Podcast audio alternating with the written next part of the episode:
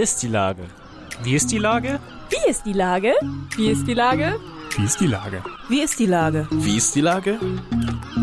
Der fast tägliche Podcast mit Lars Meyer.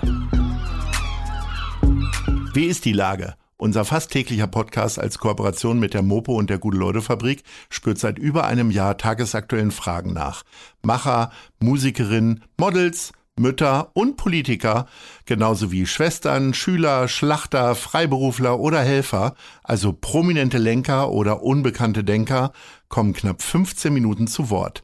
Die Auswahl ist rein subjektiv, aber immer spannend und überraschend. Mein Name ist Lars Meyer und ich rufe fast täglich gute Leute an. Unser Partner, der das diese Woche möglich macht, ist das festlich geschmückte Mercado in Altona. Das beliebte Weihnachtsbonusheft mit tollen Angeboten der Mercado-Shops und Markthändler ist zurück. Zudem gibt es einen großen Malwettbewerb, der Kindern und Jugendlichen die Wartezeit auf die Festtage versüßt. Mehr Infos auf mercado.hamburg. Viel Spaß. Das war Werbung. Herzlichen Dank. Heute befrage ich den neuen Bezirksamtsleiter Mitte, Ralf Neubauer. Ahoi, Herr Neubauer. Moin, Herr Mayer. Lieber Herr Neubauer, so richtig sind Sie ja noch nicht Bezirksamtsleiter, aber anders als andere politische Posten ist Ihre jetzt schon sicher besetzt. Sie werden Bezirksamtsleiter ab Anfang Januar. Was wollen Sie denn alles anders machen als Ihr Vorgänger Falco Drossmann? Das ist meine Lieblingsfrage, die wird mir ja häufiger gestellt. Ich finde, ich aber weiß, aber erstmalig haben Sie die Möglichkeit, die nicht politisch korrekt zu äh, beantworten, sondern Sie können jetzt mal ins Detail gehen. Also wollen Sie das Büro jetzt mal ein bisschen bunter machen oder wie auch? Wir müssen ja nicht über die ganz großen Themen reden.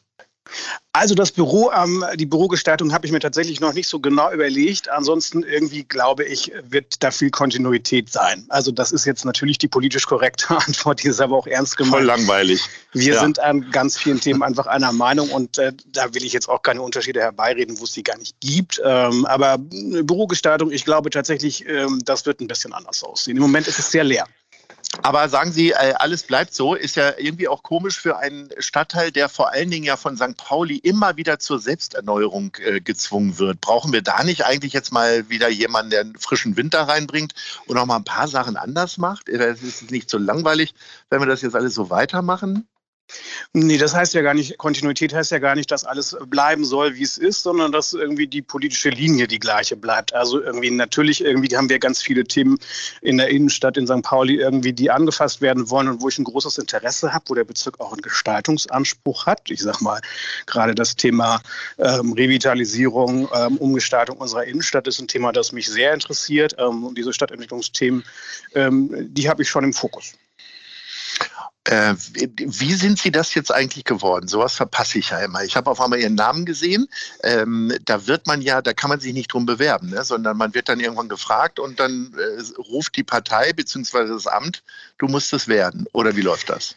Ungefähr so irgendwann war natürlich dann doch ähm, absehbar, dass Falco Drossmann in den Bundestag wohl einziehen würde. Und dann fangen natürlich in der Partei und in der Bezirksfraktion die Diskussion an, wer könnte es denn machen? Und dann kommen immer so ein paar Namen auf den Tisch, äh, die man sich gemeinsam vorstellen kann. Und dann klopfen die Leute immer so ein bisschen das Interesse ab. Und ähm, am Ende bin ich der gewesen, der das Interesse hatte an diesem spannenden Amt und ähm, der dann Ja gesagt hat, als die Leute gefragt haben. Sie selbst wohnen in Finkenwerder, kennen also Ihren Arbeitsbezirk ja schon recht gut, zumindest vom äußeren Rand her. Der äußerste Rand ist ja nicht Billstedt, sondern in Wahrheit nach oben hin ja Neuwerk. Äh, ich bin ja, ich wohne ja seit 25 Jahren in Hamburg aber ich war noch nie auf Neuwerk. Wie oft waren Sie denn da schon? Dreimal tatsächlich, weil ich ähm, im Moment ja noch Vorsitzender des Regionalausschusses Finkenwerder bin, der für Neuwerk mit zuständig ist. Also jeder Stadtteil wird ja einem Regionalausschuss zugeordnet, wo sich dann die äh, lokalen Politiker um die Belange kümmern. Und deswegen ähm, hat sich das so ergeben, dass ich tatsächlich einmal im Jahr in den letzten Jahren ähm, vor Corona immer nach Neuwerk gefahren bin mit der Pferdekutsche oder mit dem Schiff, was ja unglaublich lange dauert. Ähm, und ähm, man ist dann ja auch relativ schnell in der Insel rum. Ähm, aber die haben natürlich auch Themen, ähm, die sie vortragen, die sie bewegen wollen. Das sind ganz kleinteilige, wie irgendwie es fehlen ihnen äh, Halter für Hunde Kotbeutel und die ganz großen, ähm, die mit Schlick und mit Wattwagenplätzen zu tun haben, das ist ganz spannend. Also man hat einen sehr vielfältigen Bezirk. Neuwerk ist in der Tat ein Stadtteil, der dazugehört. Äh, wie lange würde man denn da ohne gutes Buch auskommen? Wenn man vielleicht nicht das auch gerade Vogelkundler ist. Ja, ich glaube, da sind ja ganz viel so Ornithologen und so, ne? Ich glaube, das ist ganz gut, um zur Ruhe zu kommen. Äh, Im Sommer ist da allerdings richtig was los. Ähm, das letzte Mal war ich, glaube ich, drei Stunden da. Da hat man, dann ist man auch einmal rum. Okay. Um die Ense ein bisschen länger kann man ja in St. Pauli verharren. Ähm, wie ist denn das so, wenn Sie jetzt auch für so ein bisschen, St. Pauli ist ja auch ein bisschen das Schmuddelkind der Stadt, äh, dafür zuständig sind? Jetzt kommen Sie aus dem beschaulichen Finkenwerder. Traue ich Ihnen ja fast gar nicht zu, dass Sie da mal tief nach Mitternacht auf der Reeperbahn waren. Ich habe tatsächlich hier ähm, ein paar Jahre auf dem Kiez gewohnt, ähm, in der oh. Talstraße und dann am oh. Ich kenne mich also in der Tat okay, ein bisschen auf so habe ich Sie unterschätzt. Ja, ja. also vom, äh, vom Landkind auf den Kiez äh, zurück aufs Dörpen. Ähm, aber den Kiez kenne ich tatsächlich ganz gut und ähm, ich sage mal, bevor ich Vater wurde, haben sie mich da auch ab und an noch zu später Stunde getroffen. Da haben sich jetzt ein bisschen die Prioritäten verschoben.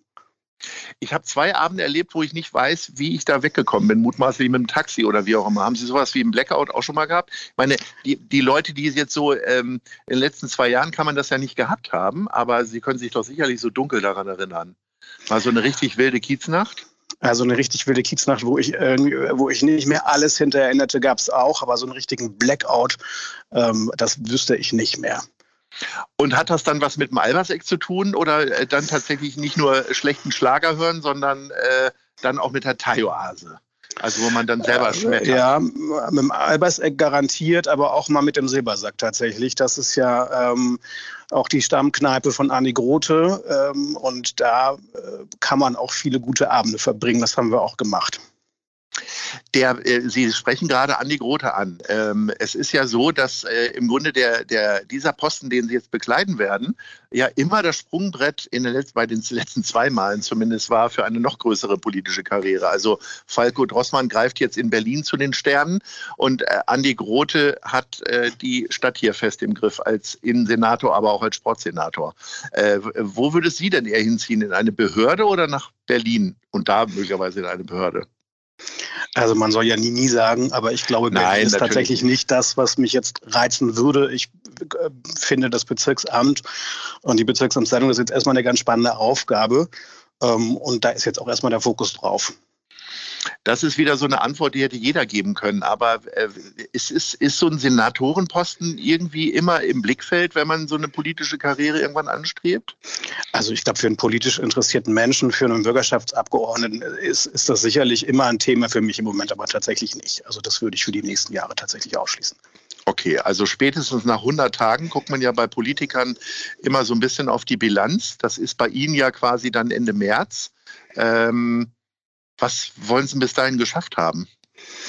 Mich mal in alle Themen richtig reingefuchst haben. Also mir ist schon äh, klar, dass da jetzt auf dem Schreibtisch von Falco Drossmann, der ja nun auch schon ein paar Tage verweist, dass viele, viele Vorgänge, viele Themen, viele Anliegen, viele Terminanfragen liegen und auch jetzt erstmal einen Überblick kriegen und sich in die wichtigsten Fragen in allen Stadtteilen ähm, und im Bezirksamt einzuarbeiten. Das wäre jetzt so der Fokus für die ersten 100 Tage tatsächlich erstmal so nach innen arbeiten, äh, die Behörde noch ein bisschen besser kennenlernen, als ich sie schon aus meiner Politikerzeit kenne ähm, und, und so jetzt einfach auch ein bisschen nach innen wirken und arbeiten und dann ähm, mal weiter gucken.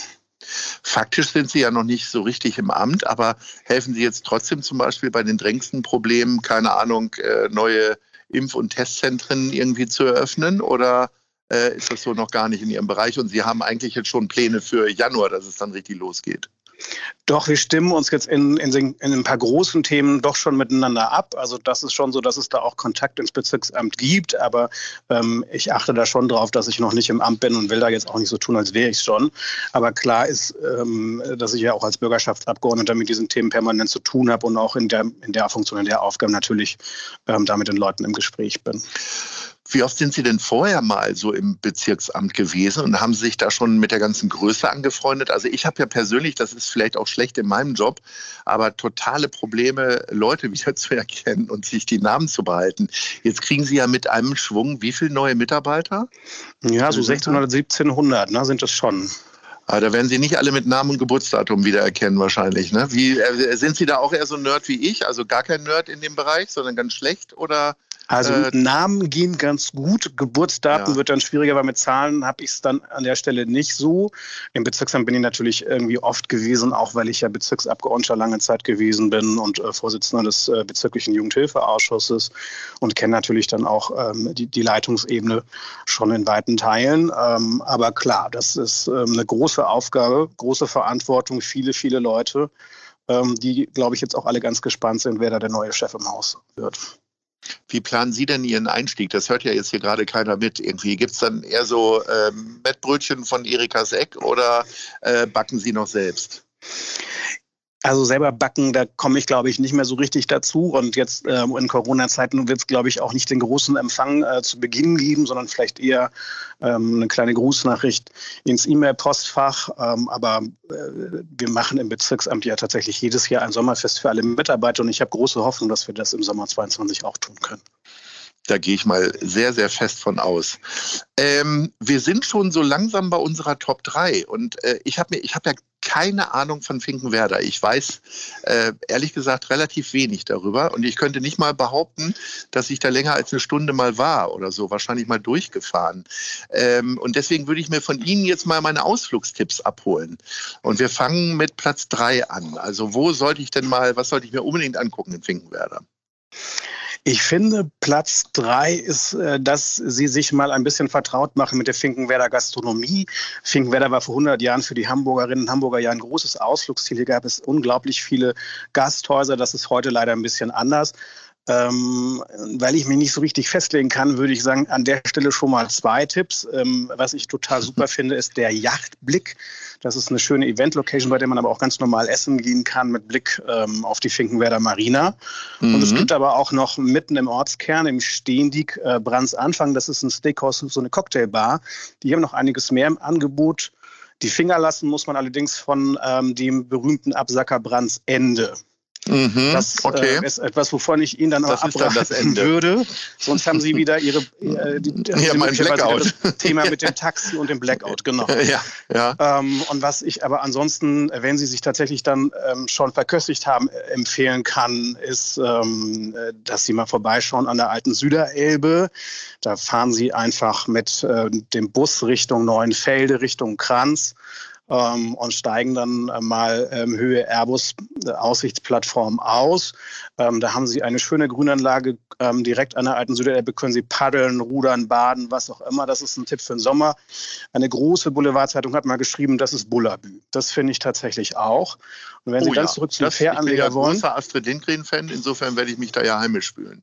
Da werden Sie sich total heimisch fühlen an der Süderelbe, da bin ich völlig sicher. Und wenn Sie dann äh, wieder zurück Richtung Fähranleger wollen, schauen Sie noch mal ähm, beim Schwimmbad vorbei. Ähm, das ist das schönste Freibad, finde ich, in Hamburg. Das ist schon ein bisschen rustikaler und in die Jahre gekommen, aber es hat direkt einen Elbblick und man blickt auch direkt auf den Leuch-Fock-Park, was die Finkenwerder nur das Vorland nennen. Das ist ein unglaublich schöner Ort mit Blick auf die Elbe, wo man es gerade im Sommer wunderbar aushalten kann. In Ihnen steckt echt eine Menge Heimatliebe. Das finde ich super. Ich habe Sie nach drei Sachen gefragt und Sie haben, glaube ich, 37 Sachen gesagt. Das finde ich sehr schön wir machen diesen Reiseführer Finkenwerder einfach demnächst mal wieder. Ich werde Sie vielleicht mal so nach 100 Tagen tatsächlich anrufen, äh, lieber Herr Neubauer. Ich wünsche Ihnen wirklich ein gutes Händchen. Es warten ja genug Aufgaben auf Sie und was Sie dann erledigt haben, frage ich dann irgendwann im März. Herzlichen so machen wir es. Vielen Dank, Herr Mayer. Bis dahin. Tschüss. Eine Produktion der Gute-Leute-Fabrik in Kooperation mit 917XFM und der Hamburger Morgenpost.